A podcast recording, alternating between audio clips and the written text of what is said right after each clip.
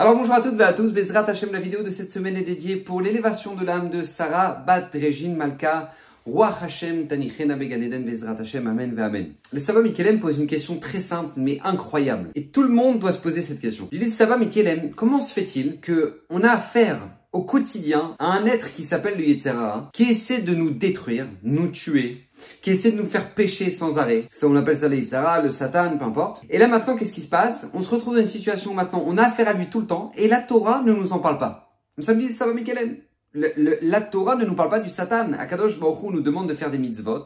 Dieu nous demande de faire des mitzvot, des commandements. Et quand il nous demande de les faire, il nous dit pas, euh, regarde, euh, tu vas mettre les tefilines, mais tu sais, je vais te dire, ce sera difficile parce que le Satan va t'attaquer le matin pour pas que tu te lèves. Et puis, tu vas manger cachère, mais sache une chose, c'est qu'on te proposera un fiche. Et tu vas euh, vouloir faire attention à tes yeux, mais sache une chose, c'est que tu vas te retrouver sur des plages qui sont... On nous parle pas du Yitzhara. Pourtant, pourtant, le Chovat Alevavot nous dit, Atayoshen lo veu erlecha. Toi, tu dors.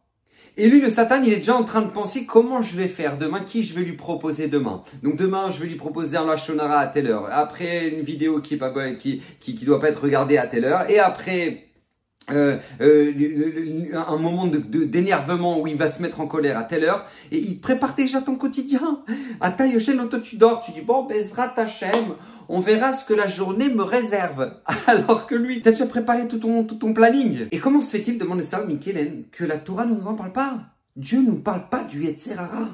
Ça paraît incroyable, pourtant on a affaire à lui, on se bat toute la journée contre lui. Et par contre, ce qui est assez incroyable, c'est que lorsque Hachem va nous avertir, va nous dire, voilà, vous allez rentrer en Eretz Israël, je vais vous donner la terre, elle vous appartient, c'est pour vous, vous la recevrez en héritage. Et euh, tous les peuples qui demeurent, eh ben tout simplement, vous allez vous débarrasser d'eux. Et si maintenant ils fuient pas, alors vous devrez les tuer. Et donc tous les peuples qu'on parlait de l'époque, qui étaient, qui étaient là-bas, qui étaient des peuples de barbares, etc., etc. Et Dieu nous répète encore une fois, et vous ne laisserez pas leurs stèles et leurs maisons d'idolâtrie, etc. Vous détruirez tout. Et demandez ça, Michael, je comprends pas. Hachem, il peut nous le dire une fois, ça suffit.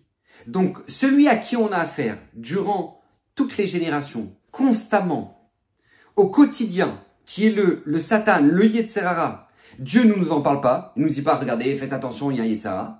Alors que les peuples qui étaient à l'époque en Eretz Israël, lorsqu'on est rentré en Eretz Israël, ces peuples-là, Hachem nous avertit encore et encore et encore et encore pour faites attention et ne laissez rien et ne laissez pas leur maison d'idolâtrie, etc. Encore, encore, encore, encore, encore. Pourquoi? Pourquoi autant d'avertissements? De là, Sabbat Moukelen nous donne une règle incroyable que nous ne devons jamais oublier et qui est fondamentale dans notre vie. Écoutez bien. En ce qui concerne le Yetzirah, Dieu n'a pas besoin de nous en parler. Pourquoi? Parce que si Dieu nous a donné les mitzvot à faire, les commandements à faire et les interdits à ne pas transgresser, c'est qu'on a la force de pouvoir le faire. Sinon, Dieu ne nous aurait jamais demandé de faire une chose pareille.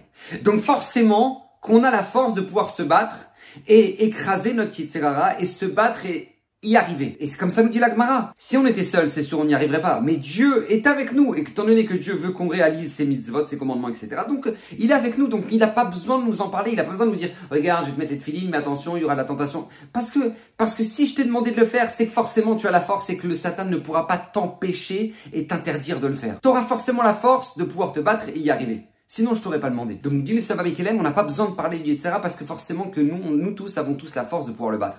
Mais par contre, en ce qui concerne, écoutez bien, l'influence extérieure, ça non. Et c'est ça la véritable clé que nous, nous, nous, dévoile la Torah. Dieu nous dit, regardez, vous allez arriver dans un endroit où si ces peuples-là, vous les laissez en vie, et leur comportement et leur débauche, vous allez laisser, vous allez, laisser agir, et eh ben écoutez bien, c'est très simple, c'est vous qui allez tomber. Parce que la force d'influence est tellement puissante que même nous, nous n'avons pas la force d'aller contre. Le seul moyen qu'on a, c'est de s'éloigner complètement de ce type de personnes. C'est-à-dire que tu vois, on a la force de se battre contre le mais la force d'influence de la population extérieure, ça, non. Mais en fait, en réalité, on pourrait tomber dans le piège de dire bah comment je vais faire, comment je vais m'en sortir, c'est trop compliqué. De toute façon voilà, de toute façon même Rav Gobert a dit que j'ai pas d'espoir, la Torah a dit que j'ai pas d'espoir de, de ne pas être influencé. Mais en fait, ce qui est très fort, c'est que c'est très positif. La notion de l'influence est une notion qui est essentielle dans notre vie. Pourquoi? Parce que, en fait, c'est pour nous rendre méritants que Dieu a créé ça. Parce qu'Hachem souhaite qu'on ait notre influence sur les autres. Regardez, ne serait-ce que pour les enfants. Vous savez que les enfants, jusqu'à un certain âge, ils modélisent leurs parents. Pourquoi? Parce que c'est nous qui leur montrons le bon chemin. Ils nous regardent et ils nous, ils nous voient agir,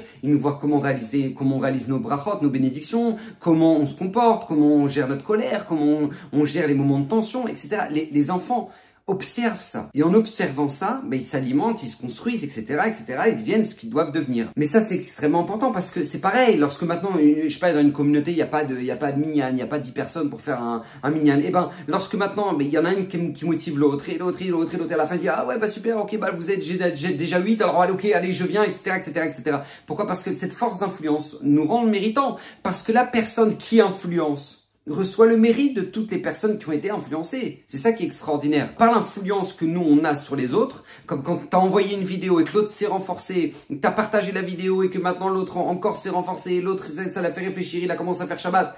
Mais la personne qui a fait la vidéo et la personne qui a partagé, bah eux recevront le mérite de tout, du Shabbat et de la Emouna qui l'a renforcé, etc., etc. Pourquoi?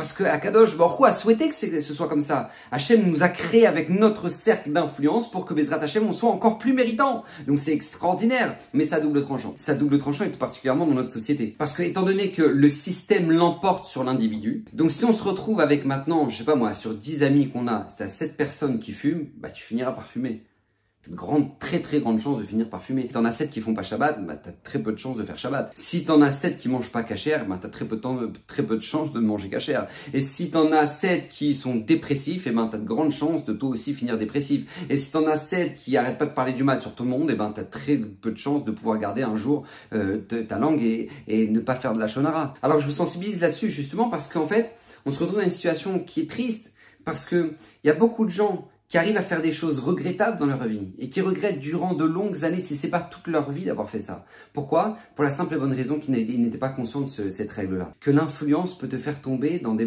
endroits où tu aurais jamais cru que tu pourrais tomber parce que tu pensais que ton Yetzirah, tu l'avais réglé dans ce domaine-là. Mais par la force d'influence, une personne peut tomber. Et ça, c'est tellement important parce que vous savez, la Gemara nous dit, au moment où maintenant il y a eu la marloquette, la divergence entre Korach qui s'est levé contre Moshe Rabbeinu. Un délire total, il s'est levé, il a dit oui, prends pour qui Toi, Moshe, euh, euh, et toi, t'as mis ton frère Aaron en tant que grand prêtre, euh, non mais où on est D'accord Donc il a commencé à faire la marloquette, la divergence contre Moshe Rabbeinu. C'est marqué dans la Gemara que Oila Racha Quand on analyse, eh ben, la tente de Korach était particulièrement proche géographiquement de la tribu de Reuven. Et du coup, en fait, c'est la tribu de Reuven qui va être le plus impactée par l'influence de Korach et euh, qui va avoir le plus de victimes et le plus de morts dans sa tribu. Pourquoi? Parce que nous dit la Gemara, Oy la racha, oy les À partir du moment où maintenant une personne est racha, quand on en est dans son voisinage, qu'on le veuille ou non, on est influencé on est influencé. Vous savez que dans la société actuellement, il y a 10 à 15% de gens qui sont très altruistes, des gens qui sont des donneurs, des gens qui pensent aux autres, qui ouvrent des associations, euh, qui cherchent le bien des autres, euh, qui pensent très peu à eux mais qui pensent énormément aux autres. Et à, l'inverse, on a 10 à 15% de la population qui euh, sont à l'inverse très preneurs, gratteurs, qui pensent qu'à eux, qui peuvent polluer le monde entier mais c'est pas grave, de toute façon eux, ils auront le temps de mourir avant, etc. Bref, il y a des gens comme ça. Et au milieu, au milieu, ben, il y a la population qui dépend de l'influence.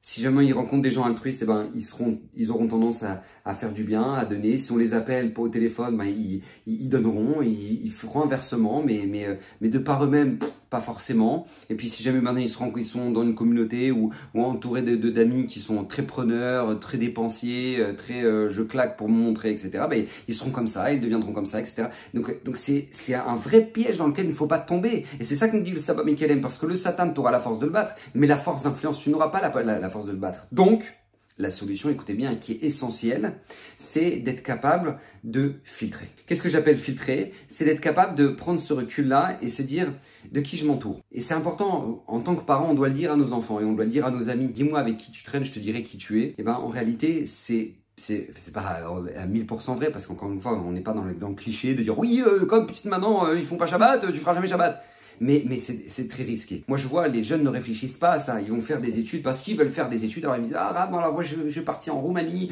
je vais partir je sais pas où. Et je dis, mais t'as des juifs là-bas? Non, mais je sais pas, mais bon, je vais essayer de voir. Euh. Mais t'es le seul juif au milieu de au milieu de, toute une population qui ne l'est pas et t'espères garder Shabbat. Oh oui, mais moi j'ai un cousin qui... Mais tu, tu peux pas me sortir l'exception à la règle. Moi je peux te sortir 20, euh, 40 étudiants qui sont écroulés, qui étaient partis à la juste avant et qui sont, partis à l'université et qui sont qui maintenant font plus Shabbat, font plus rien, ils sont complètement perdus et quand ils me voient, ils me disent mais ah, mais comment je suis arrivé à là, mais vous me reconnaissez pas, j'étais à la Yeshiva, on s'était vu. Donc donc c'est pas une tu, tu peux pas te fixer là-dessus parce que la force d'influence est trop puissante. Mais mais mais des fois ça fait même pas partie du choix. Ça ça rentre même pas dans le critère. Ça attends, je veux faire ces études là, donc c'est important parce que je veux faire ça et je je me vois comme ça, je me vois comme ça. Mais mais avec qui tu vas être là-bas? Comment tu vas faire? Et pareil, je vois des parents, ils font des ils organisent des vacances et des projets. Et alors on va partir là-bas et on va partir avec nos amis, on va partir. Mais pose-toi la question.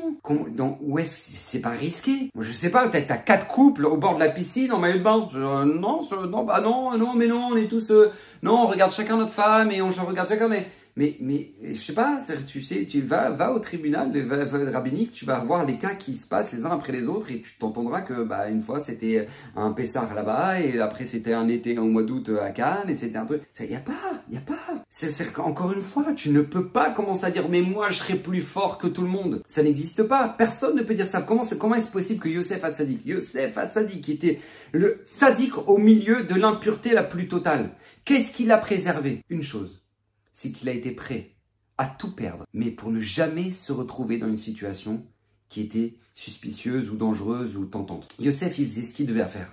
Ce qu'il devait faire. Quand il a senti que maintenant la femme de Potiphar euh, l'attaquait et lui, lui, des messages, etc., etc., lui, qu'est-ce qu'il a fait? Il a dit, je pars, je pars en courant, et même si on me condamne à mort, ou même si maintenant je suis, je, je, vais être en prison, et qu'il s'est retrouvé pendant 12 ans en prison, eh bien, il a dit, je ne dois pas me retrouver dans ce type de situation-là. Pourquoi? Parce que je n'ai aucun espoir de pouvoir m'en sortir. Parce que l'influence est bien trop grande. Moi, je vois des gens, ils disent, oui, mais non, c'est bon, on les connaît, on connaît ses parents, donc c'est bon, on peut partir avec leurs enfants. Mais peut-être que leur enfant, lui, il a un sérieux problème. Tu vas, mettre, tu vas, pendant un mois, tes enfants, ils vont traîner avec ces enfants-là, parce que toi, tu connais les parents. Peut-être que les parents, effectivement, sont extraordinaires, sont des gens très très bien. Mais, mais peut-être que le fils peut être destructeur sur ton enfant. Mais si on ne prend pas ce recul-là et on n'y réfléchit pas, on peut très vite tomber dans le piège. Donc encore une fois, je, reviens bien sur ce principe-là. la force d'influence, c'est quelque chose d'extrêmement positif, dont on doit se servir et dont, et dont on doit, dont Kadosh Baruch volontairement nous a créé avec ça parce qu'il veut qu'on influence notre couple, il veut qu'on influence nos enfants, il veut qu'on influence notre communauté, il veut qu'on influence les, gens de notre travail, il veut que, dans le bien, à travers des, bonnes valeurs, à travers des, des, vidéos, à travers des choses qui sont positives, des choses qui encouragent, des choses qui, c'est extraordinaire et Hachem combien nous a donné d'opportunités dans notre génération pour pouvoir le faire justement. Mais il faut faire attention parce que c'est à double tranchant. Vous savez très bien que maintenant c'est devenu un métier, influenceur. Pourquoi C'est un métier qui gagne très bien? Pourquoi? Parce que justement, ça a de l'impact.